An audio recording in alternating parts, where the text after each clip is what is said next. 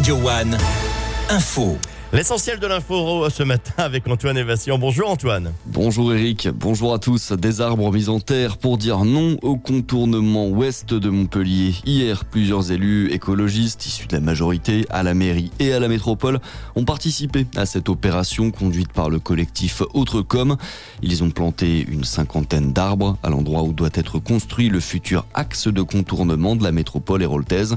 Un projet inutile et d'un autre temps selon plusieurs élus locaux. Les travaux sont censés débuter, on le rappelle, en 2025.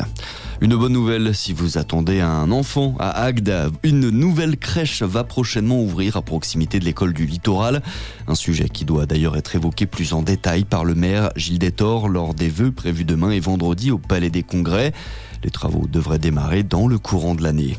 Un exercice grandeur nature pour les pompiers et les agents de Suez à 7 hier. Ils étaient nombreux à être mobilisés au cœur de la zone de méthanisation sur le site de la Stepto Maritima. L'occasion d'entraîner la chaîne de commandement sur une situation délicate avec des risques d'explosion et des victimes à évacuer. Des opérations d'entraînement qui ont vocation à être organisées à intervalles réguliers pour que les services de secours soient toujours prêts à intervenir dans les meilleures dispositions.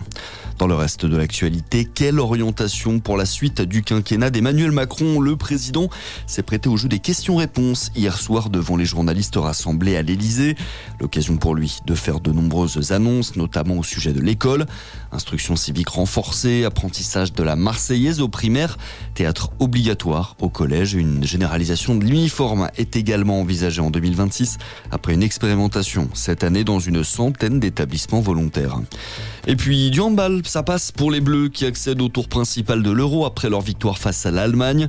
Les hommes de Guillaume Gilles se sont imposés 33 à 30 face aux pays organisateurs, ce qui leur permet de terminer à la première place du groupe A. Bonne journée sur Radio One. Merci Antoine, revenez nous voir dans une heure pour refaire le point évidemment sur l'essentiel de l'info sur Radio One.